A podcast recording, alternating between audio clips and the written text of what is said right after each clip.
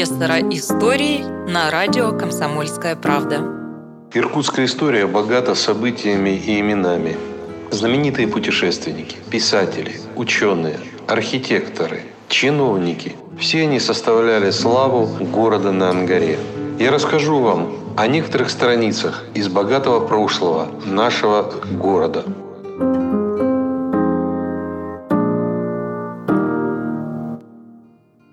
Иркутский рубленый город.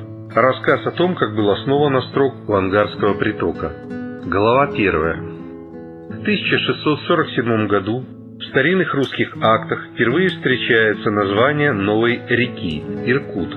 Открыл ее енисейский сын Боярский, бывший приказчик пашенных крестьян Иван Пахабов. Думал ли, гадал ли он, что именно у этого кипящего притока Ангары будет поставлен рубленый город, названный Иркутском? Увидел ли опытным глазом передовщика, сколь пригожи здесь места, или другие заботы и мысли владели им в тот момент, когда отписывал бумагу о реке Иркут. История названия Иркутска покрыта тайной. Казалось бы, существуют неопровержимые факты, но появляются новые и новые свидетельства, которые изменяют сложившееся мнение. Известный исследователь истории сибирских городов, профессор Дмитрий Резун, так и написал – в истории есть факты, которые всегда останутся легендами, ибо они не могут быть подтверждены архивными документами, и главным аргументом их доказательности является лишь логика исторического процесса. Так обстоит дело с первоначальной историей основания Иркутского острога.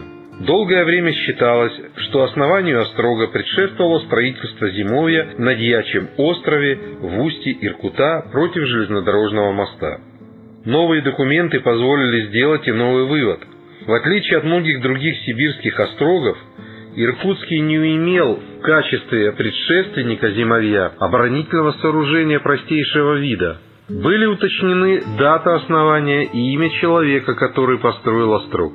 Летом 1661 года Пахабов, но не Иван Яков во главе отряда служилых людей, приступил к возведению укрепления и полетел гонец в воеводский город Енисейск с донесением. Государя-царя великого князя Алексея Михайловича и вся великие малые белые России самодержца воеводе Ивану Ивановичу енисейский сын боярский Якунька Иванов Пахабов челом бьет. В нынешнем 169-м 1661 году, июля в шестой день, против Иркута-реки на Верхоленской стороне государев острог служилыми людьми ставлю, и башни, и потолок срублены, и государев житный амбар служилые люди рубят, а на амбаре башня, а острог не ставлен, потому что снег не достает.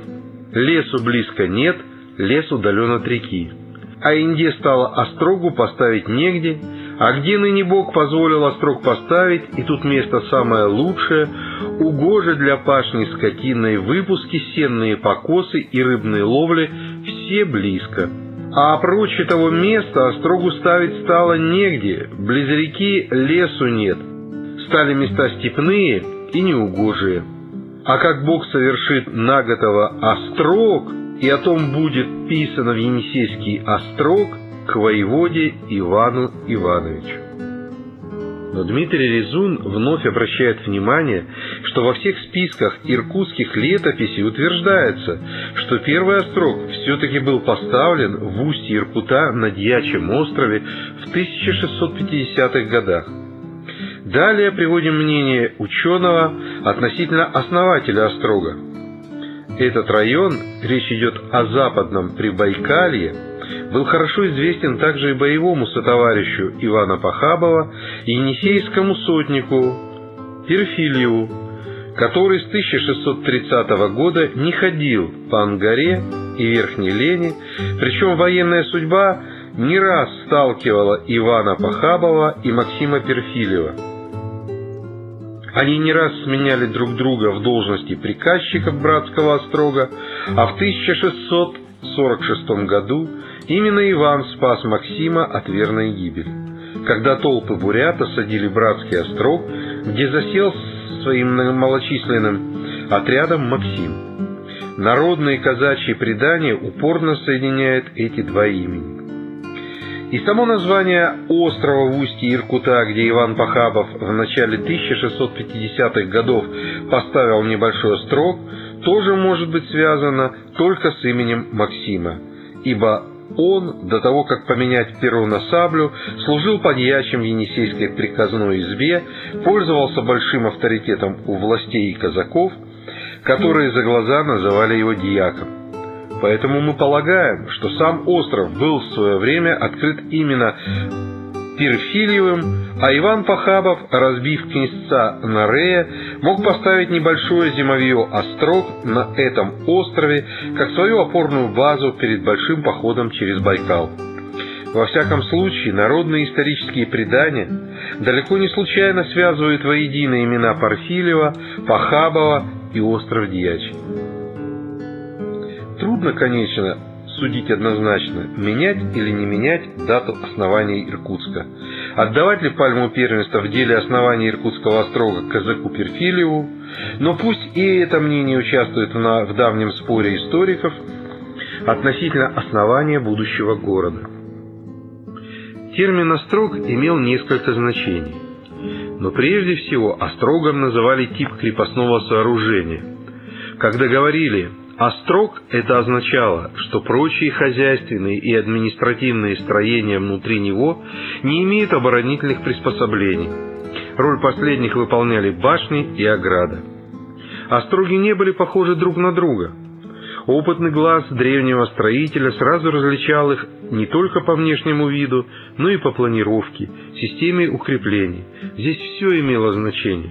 И высота ограды, и форма оборонительных элементов – вот стена врытых в землю обыкновенных бревен, тынин, высотой от 4 до 6 метров, заостренных сверху. Это стоячий тын. Стена могла быть и косой, и в сочетании с земляным валом. Такое сооружение относили к острогам.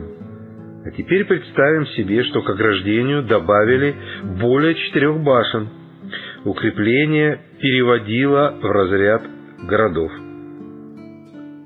Но настоящим городом укрепление становилось, имея рубленые стены и башни. Иркутск относился к разряду последних. Вот почему довольно быстро получил титул рубленого города. Если первая крепость Иркутска имела небольшие размеры, то при очередной перестройке в 1670 году она имела уже квадратную форму с длиной стороны в 108 метров. Какова была конструкция Иркутского острога, сказать трудно. В красноярских примерах к рубленной острожной стене через определенные участки были сделаны треугольные прирубы. На них укладывался помост для защитников. В Якутске ограда состояла из двух стенок, параллельных друг другу. Для устойчивости они соединялись переборками. Такой способ называли террасами. Поверх стен обычно делали облам или заборало, бруствер, из-за которого можно было отбивать нападение врага. Стены острога нередко крыли сверху тесом. Кровля придерживалась особыми стояками. Для каждого острога тщательно выбиралось место. Она должно было отличаться удобными участками земли для будущей пашни, близости реки, лесов. Часто землепроходцы ставили укрепления в том месте, где река делала петлю. Тогда будущая крепость как бы замыкала собой круг. Строители умело использовали естественные преграды, овраги, откосы, протоки, болота. И еще одна замечательная особенность первых русских городов. С ростом посадов новые поселенцы, боясь потерять плечо соседа, пристраивались как можно плотнее – Компактность была непримерным условием успешной обороны. Таков вывод крупного исследователя истории архитектуры Кочедамова. В 1669 году Иркутск представлял собой укрепление, окруженное тыновыми стенами с тремя по углам башнями и четвертую среди крепости, обведенной рвом. Окружность крепости составляла 88 сажен. Высота стен была 7 метров. Над ними возвышались 20-метровые башни. Вот и закончился наш первый рассказ. Но скоро мы снова встретимся с вами на волнах радиостанции «Комсомольская правда», и я продолжу рассказывать вам о славном граде Иркутском и о тех замечательных событиях, которые происходили здесь.